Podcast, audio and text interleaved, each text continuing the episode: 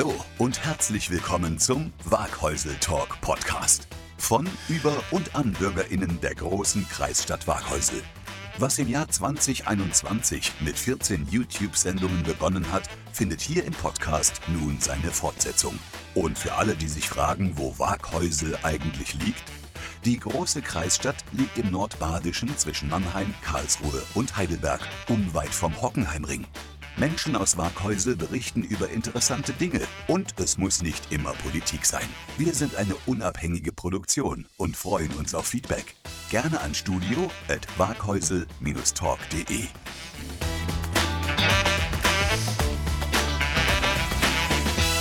Einen wunderschönen guten Morgen, guten Nachmittag, guten Abend oder gute Nacht, je nachdem, wann du die Sendung hörst. Vielen Dank, dass du auch heute wieder den Play-Button gefunden hast. Bevor es losgeht, hier nochmal kurz die Redaktion. Ihr erinnert euch, die KKG war zu Gast und der Christian und auch der Manfred, die haben es echt hinbekommen, uns nicht zu verraten, wer das Prinzenpaar ist. Seit letzten Samstag wissen wir es. Wir gratulieren Vanessa, der ersten, und Marco, dem dritten zum Prinzenpaar und wünschen euch eine tolle und schöne Kampagne. Und unser Gast, natürlich kennt unser Gast Waghäusel, auch wenn sie gar nicht von hier ist. Wir haben heute hier eine echte Schlossherrin. Das wird der Arthur uns nachher auch ähm, definitiv weiter erklären können, ob das auch so stimmt. Die Sandra Moritz ist hier, ist eine Hambrigerin, wohnt aber schon 19 Jahre in Kirlach. Sandra, stimmt das soweit? Genau, passt. Ja, Du bist 46 Jahre. Du bist die Schlossherrin vom Schloss Schwetzingen. ja momentan ja. Ach, schon eine Weile. Und du wohnst in Kirlach. Das wissen ja die wenigsten. Also das ist die Verbindung Waghäusel Talk. Und Arthur, vielen Dank, dass du auch wieder mit dabei bist. Ich sehe schon, ihr seid bestens vorbereitet. Und ich würde sagen, wir legen los. Ja, herzlichen Dank für die Übergabe der Staffel. Äh, Wir sind wie immer bestens vorbereitet. Sie war meine Schülerin vor vielen, vielen Jahren und ich kann da bestätigen, sie war auch in der Schule gut vorbereitet, immer. Ich habe nämlich heute ins Notenbuch nochmal reingeguckt. Es sieht gut aus für Sie. Also, wird gut gehen, auch heute dann. Sandra wurde schon angesprochen, man kann dich sozusagen Schlossherrin nennen. Nun ist die Frage, wie wird man denn sowas? Wie erreicht man diese Stellung, dass man nachher Schlossherrin genannt werden kann? Es beginnt ja alles mit einer Schule und wo ging das los? Also es ging los natürlich mit der Realschule, der Johann Peter Hebel Realschule, das, die damals schon der Brückeschlag zu meiner jetzigen Tätigkeit getan hat. Und zwar Johann Peter Hebel war ja ein Freund vom Gartendirektor Zeyer, ist auch im Schloss Schwetzingen verstorben, also von daher schon die Verbindung gegeben. Danach ging es für mich weiter. Ich hatte eine Ausbildung als Sozialversicherungsfachangestellte bei der Rentenversicherung gemacht, habe dann aber festgestellt, das kann es noch nicht gewesen sein. Zum Leidwesen meiner Eltern habe ich dann auch gekündigt, habe ähm, nochmals die Schule besucht, die Fachhochschulreife nachgemacht, ähm, staatlich geprüfte, geprüfte Betriebswirtin und bin danach für längere Zeit ins Ausland, dort Work and Travel, Freiwilligenarbeit und kam zurück und dachte, jetzt wird es Zeit, nochmal etwas Neues zu beginnen. Habe dann das Studium der allgemeinen Finanzverwaltung begonnen. Das ist sozusagen die Studienrichtung des Landes, ähm, die dann Institutionen vom Land bedienen, wie die Landesoberkasse oder auch ähm, das ja, oder auch die staatlichen Schlösser und Gärten, bei denen ich dann gelandet bin. Ich habe abgeschlossen als Diplom Finanzwirt in der allgemeinen Finanzverwaltung, war dann als Neuling im Schloss Mannheim für zweieinhalb Jahre und bin dann im Schloss Schwetzingen gelandet, wo ich jetzt seit zwölf Jahren tätig bin. Ja, man vergisst immer wieder, dass ja die Schlösser und Gärten Baden-Württembergs dem Finanzamt gehören sozusagen. Es ist dem Finanzministerium Genau. unterstellt und deshalb ist dein Weg auch dann natürlich über die Ver- Finanzverwaltung zum, zur Schlossherrin gekommen. Und ähm, dann wird die Stelle natürlich ausgeschrieben, man bewirbt sich, ja, und dann hast du gesagt, ja, das wäre was für mich. Und dann ähm, hast du mit großen Erwartungen natürlich diese Stelle angetreten. Ich stelle mir das ja sehr, sehr aufwendig vor. Das sind ja nun zig Leute, die man nun als Personal hat. Und ähm, viele, die unzufrieden werden können mit der Chefin. Wie viel Personal hast du? Was ist da zu verwalten? Also momentan sind es leider nur 35 Personen, muss man ganz ehrlich sagen. Diese, diese Personenzahl setzt sich zusammen aus Mitarbeiterinnen der Verwaltung, als auch Gärtnerinnen, Gärtner, Mitarbeiter im Theaterbereich, Aufsicht, Kasse. Ähm, wir arbeiten sehr eng und sehr viel mit Fremddienstleistern zusammen im Gartenbereich, aber auch im Führungswesen. So sind unsere ganzen Führungen an ein Servicecenter ausgelagert, mit denen wir dann die Führung ausarbeiten. Ähm, für die Bestuhlung bei Veranstaltungen wird auch ein Fremddienstleister in unserem Auftrag tätig. Also allein mit dem Eigenpersonal wäre es gar nicht mehr stemmbar. Und warum äh, scheut ihr euch davor, ähm, das mit eigenen Leuten zu machen? Denn aus dem Veranstaltungsprogramm weiß ich, das ist ja, da wird eine große Kugel geschoben. Und ähm, ist das Interesse am Dienst beim Land so gering, kann ich mir nicht vorstellen. Und auf der anderen Seite, wenn man alles an Fremddienste vergeben muss, ich bin ganz überrascht, dass sogar Gartenarbeiten an Fremddienst gegeben wird. Ja, ist das einfach Angst vor der Beschäftigung einer größeren Zahl oder ist euer Schloss und euer Garten zu wenig attraktiv als Arbeitsplatz? Keines von beiden. Es hängt leider damit zusammen, in den 90er Jahren war das Thema Outsourcing ein ganz großes Thema. Das hat natürlich auch die Landesverwaltung betroffen. Man hat viele eigene Stellen outgesourced, um auch Kosten einzusparen. Ähm, das ist jetzt eine der Auswirkungen, die wir haben. Ähm, wir haben nur ein ganz geringer Stellepool. Es wäre uns ein ganz großes Anliegen, wieder eigene Stellen zu schaffen, als auch wieder eigene Gärtnerinnen, Gärtner in der entsprechenden Anzahl zu haben. Aber es ist momentan nicht möglich, ähm, weil jede Stelle muss entsprechend beantragt werden. Ja, Und ja. Ähm, das sind wir in einer großen Konkurrenz zu anderen Institutionen. Von daher natürlich ist es unser Traum, wieder einen Pool zu bekommen. Gerade bei Gärtnerinnen und Gärtnern benötigen wir 21 eigene, um das Ganze auch so weit betreuen zu können. Momentan sind wir bei 12. Das ist natürlich wenig. Ja. Und wenn ich da reingucke in diesen Garten mit seinen vielen Besonderheiten und mit den hochwertigen Aufgaben, das müssen ja lauter hohe Spezialisten sein in der Gärtnerarbeit, denn sonst würde man ja sowas nicht hinkriegen, wenn wer in den Schlossgarten von Schwetzingen geht, den erwartet schon gärtnerisch gesehen Besonderes. Und da habe ich jetzt gelesen, dass ihr da große Schwierigkeiten habt, den Garten in Schuss weiterzuhalten, weil der Grundwasserspiegel sich immer weiter absenkt, Bäume verdorren sogar und Systemanlagen sind gefährdet. Wie kommt es dazu? Ähm, es sind verschiedene Faktoren, die dazu beigetragen haben. Das Thema Klimawandel, das natürlich ein Problem für alle Schlösser, also für alle Parkanlagen ist.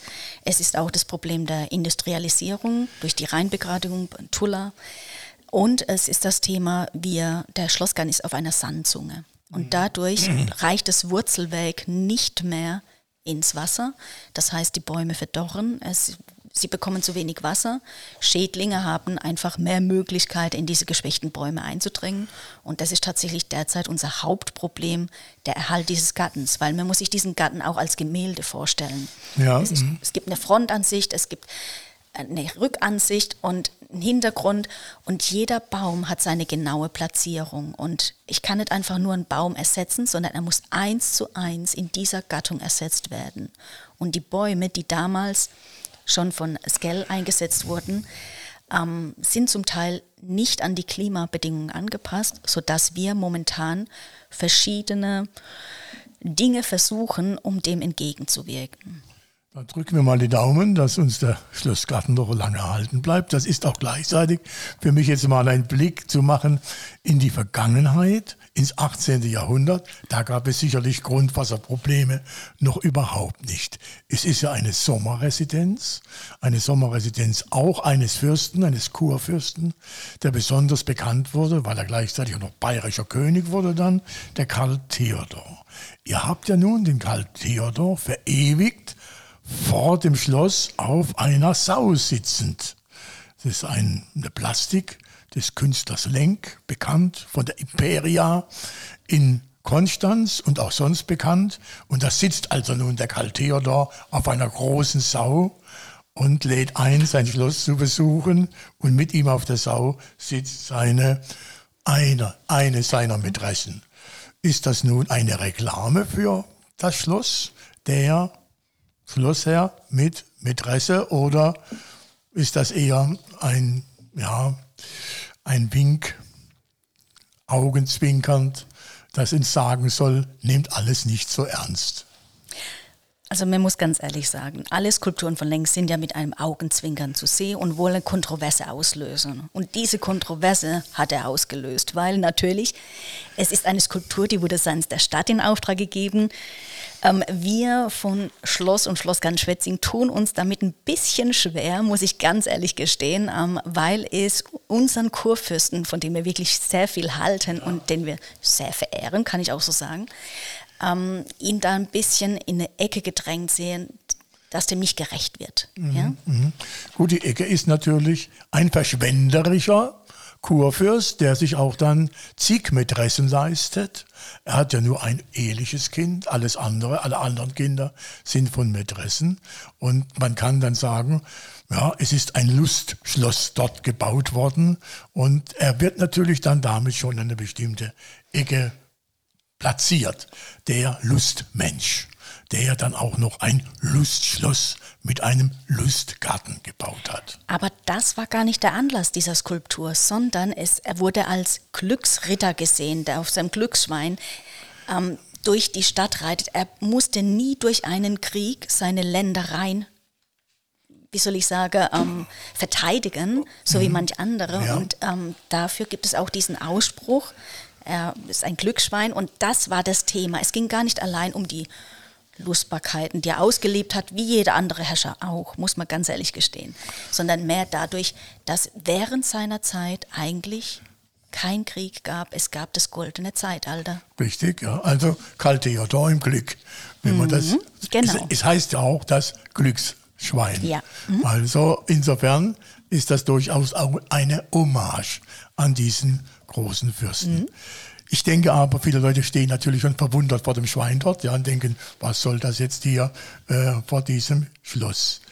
Ähm, als ich selbst Schüler war, da hat äh, unser Gymnasium immer die Abschlussfeier in dem Zirkel gemacht. Und wenn ich damals, das war ja immerhin in den 60er Jahren, in das Schloss reingegangen bin, hat es sich bei weitem nicht so proper dargestellt. Es war fast wie eine Wildnis. Was hat sich denn nach dem Zweiten Weltkrieg an diesem Schloss so alles getan, dass es heute auf diesen, ja, doch etwas properen Zustand gekommen ist?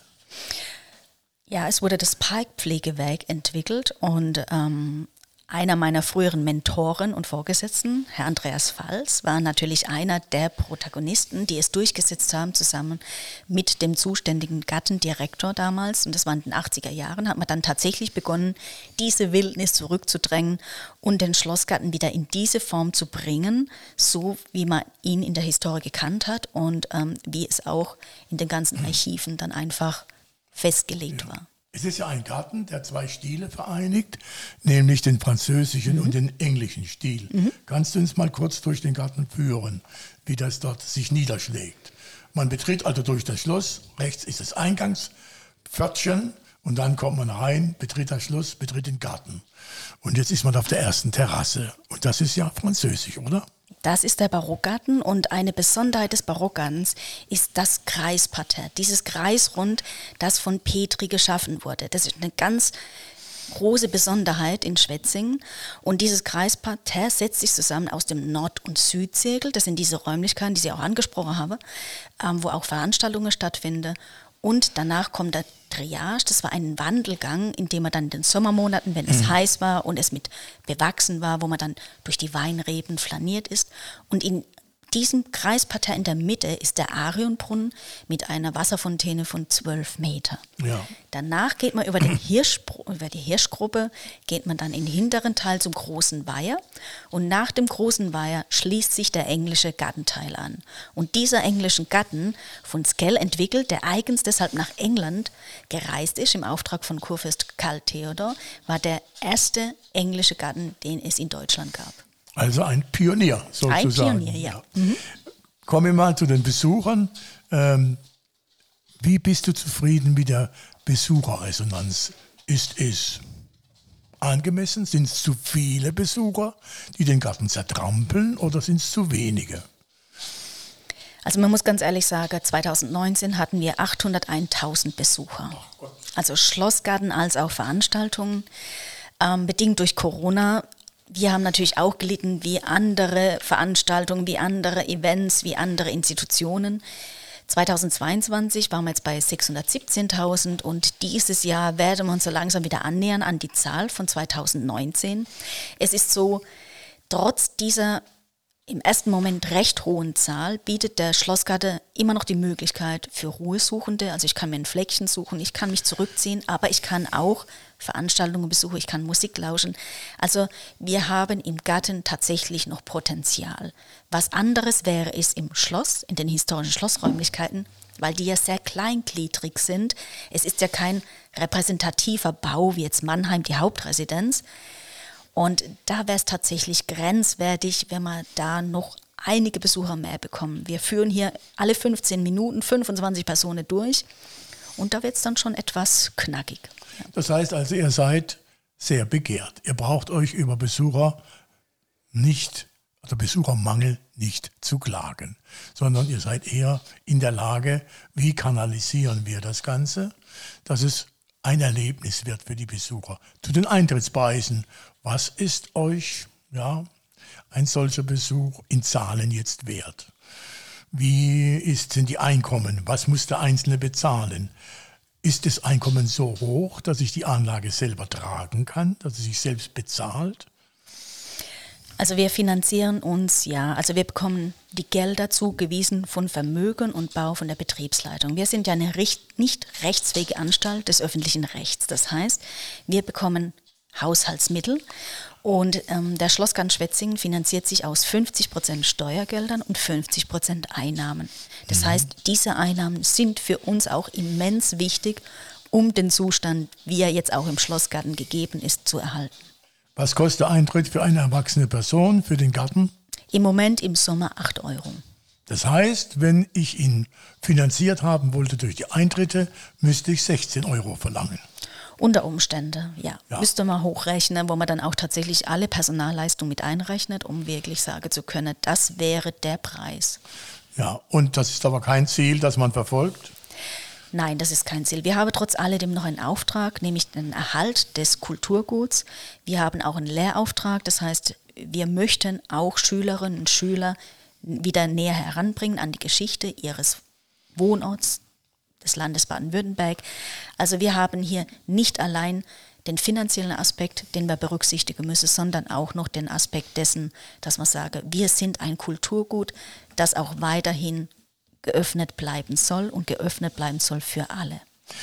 Also ich bin natürlich hier begeistert von diesem Schlossgarten, von der Einstellung natürlich, denn Kultur ist etwas, was auch Steuern rechtfertigt und für das man gern Steuern bezahlt.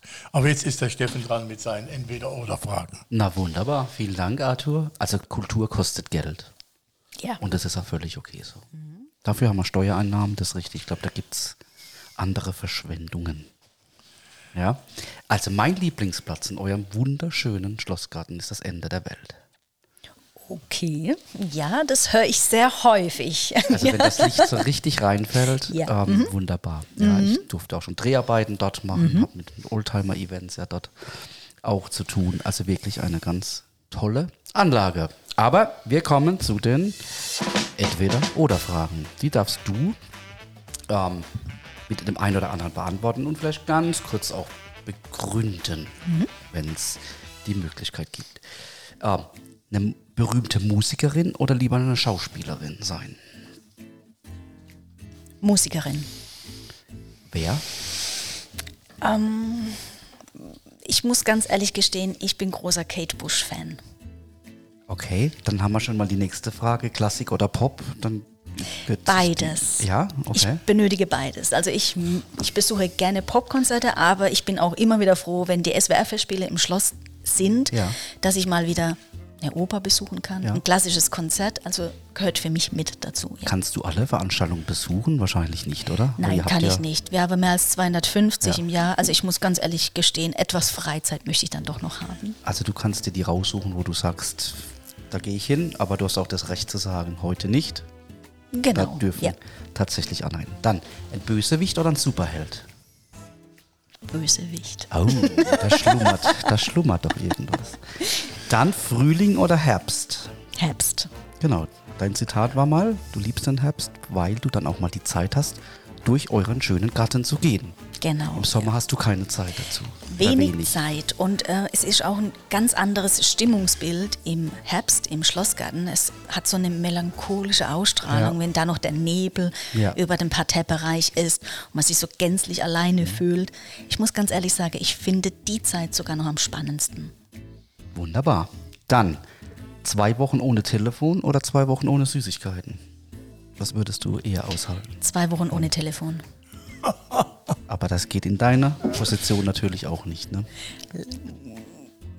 Ja, also ich würde mal sagen, Hauptteil ist momentan doch mehr der E-Mail-Verkehr. Also ich glaube, ich könnte sogar auf Telefon verzichten, weil sie dann plötzlich alle per E-Mail sich melden würden. Also von daher, ja. Kannst du gut abschalten im Urlaub?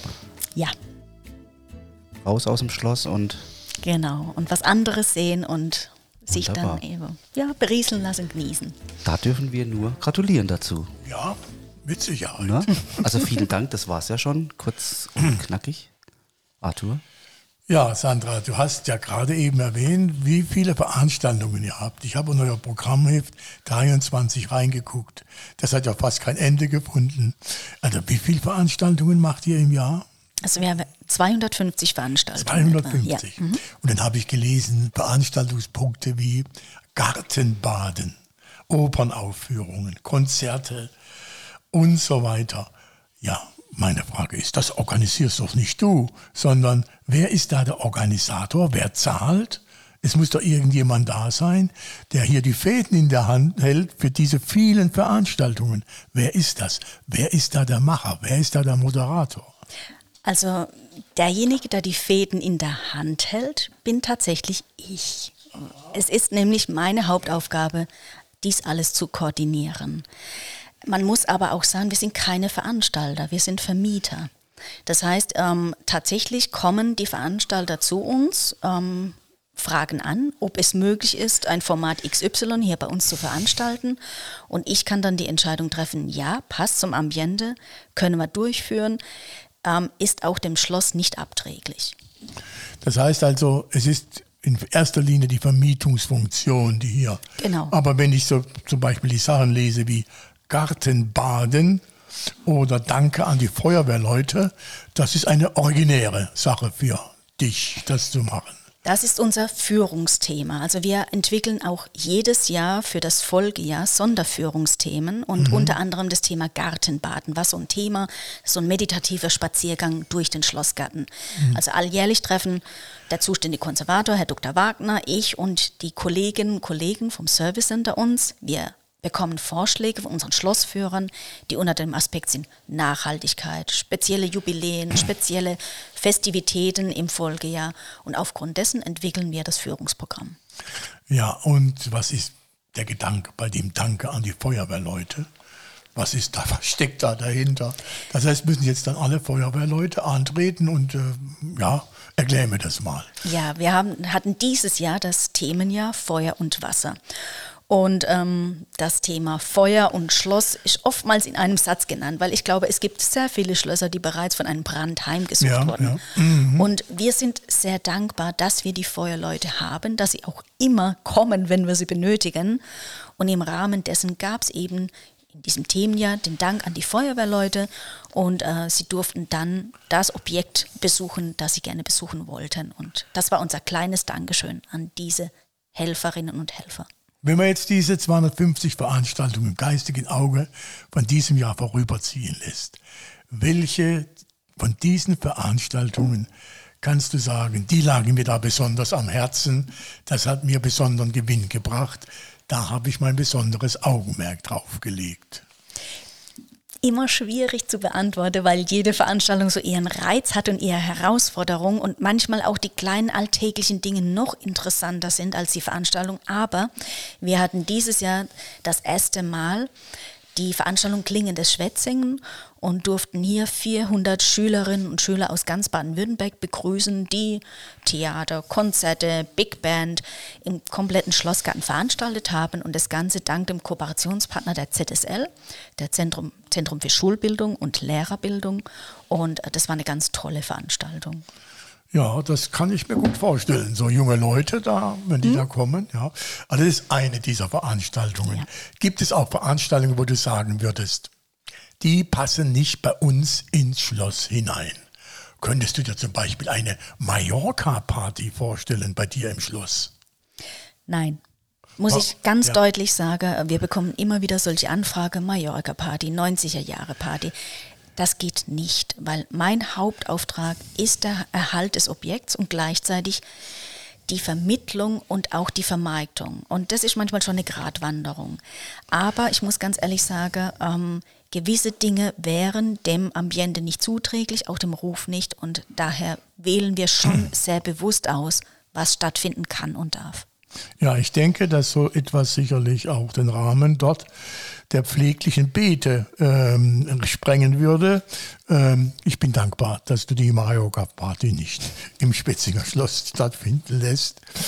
Gut, Mallorca-Partys muss auch sein, ja, und Alkohol muss auch getrunken werden. Aber ja, es ist nicht das Wichtigste, was uns da bei diesem Schluss verfolgt. Also ich hatte die Frage jetzt auch bei mir auf dem Zettel. Hätte es Warkhäusl bei der Eremitage gab es ja schon zweimal die Mallorca-Party. Mit dir hätte es das dort nicht gegeben? Nein, leider nicht. nicht. Also ja. es ist tatsächlich, ich meine, die Nachfrage ist gegeben und ja. das ist auch ein dankbares Publikum. Aber ich denke ganz einfach, wir haben auch eine gewisse Auslastung. Ich muss auch immer wieder schauen, dass die Anwohner auch mhm. das Ganze noch mittragen. Das heißt, jede Großveranstaltung es geht auch zu Lasten der Anwohner. Und ja. da muss ich ganz ehrlich sagen, wir haben sehr viele Stammveranstaltungen, wir haben auch sehr viele Konzerte, wir haben ja auch die Open-Air-Konzerte, Musik im Park mit ganz unterschiedlichen Interpreten. Mhm. Deshalb denke ich, können wir da tatsächlich sagen, muss nicht sein. Es gibt andere Örtlichkeiten, wie jetzt in Barkhäusen der Eremitage, wo es super passt, wo es auch die Parkplätze dazu gibt und alles, das Leitsystem und gerne dort. Okay, aber auch wenn meine persönliche Meinung auch hier gar nichts eigentlich zu suchen hat oder so, für mich passt es dort nicht hin. Okay. Mhm. Ich hatte meine Schwierigkeiten mhm. damit, aber es mhm. funktioniert. Also Und veranstalterseitig ja. Mhm. läuft es sehr gut. Ich habe bisher noch nie irgendwie was Schlechtes gehört. Mhm. Aber der Zusammenhang zwischen Eremitage und Ballermann, den sehe ich nicht.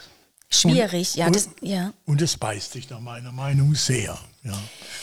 Ja, das also.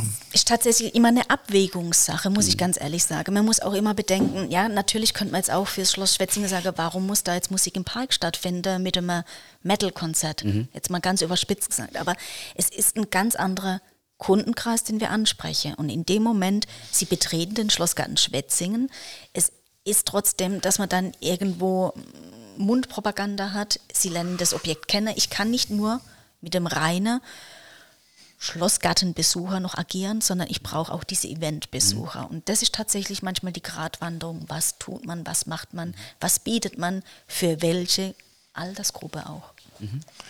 Also ich denke, äh, wenn wir solche Spaßveranstaltungen dann in Schwetzingen hätten, dann wäre der Weg zum Weltkulturerbe noch weiter.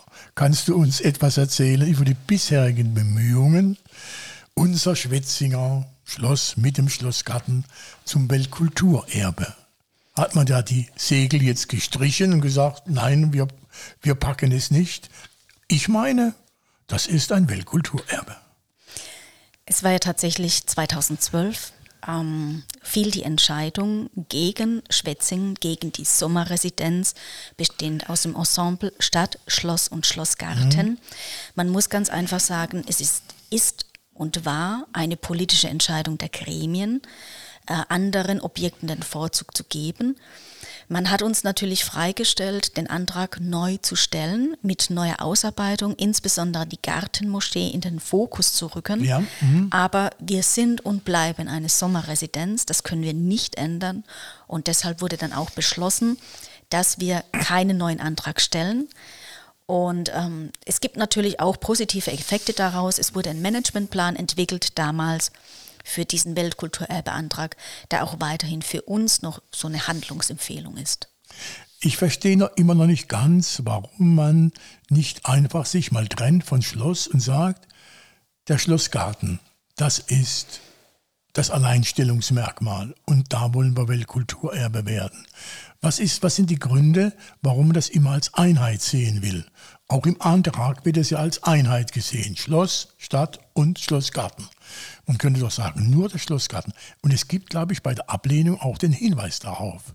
Konzentriert euch doch auf den Schlossgarten. Nein, konzentriert euch auf die Gartenmoschee, war der Hinweis. Ja, Gartenmoschee. Und ja. das war uns zu kurz gefasst. Und man muss ganz einfach sagen, es ist ein Ensemble. Ich kann den Schlossgarten nicht ohne das Schloss sehen. Ich kann die Stadt Schwetzingen nicht außen vor lassen. Man muss sich das vorstellen, was das Thema damals war. Man ist von der Winterresidenz, von der Hauptresidenz nach Mannheim im Mai gekommen. Es gab 432 Höflinge, die ihre Familienangehörige mitgebracht haben. Es waren 1500 Leute, die immer von Mai bis Oktober in Schwetzingen waren. In Schwetzingen hat man das Leben auf dem Lande gelebt, so wie man es sich vorgestellt hat. Es war sehr, es war ein Musenhof, ja, mit vielen Ja, Konzerte, ja. Theater. Und ähm, es war auch in den Wohllüsten der Musik hat man geschwelgt. Es gibt solche Zitate. Und das zeichnet Schloss und Schlossgarten und die Stadt aus. Und das ist einfach die Quintessenz. Und das war einfach, worauf man diesen Antrag abgestellt hat. Auf dieses Nicht-Regieren war der Hauptgrund in Schwetzingen, sondern Kunst, Kultur. Ja, ich denke, man kann das, was Sandra sagt, besser noch verstehen, wenn man in die Stadt jetzt im 6-Kilometer-Tempo hineinfährt, an den Marktplatz heran, wo sich dieser Platz öffnet zum Schloss hin. Und wo dann die Gaststätten links und rechts sich ansiedeln, bekommt man einen Eindruck vom Leben damals und auch einen Eindruck, dass das zusammengehört.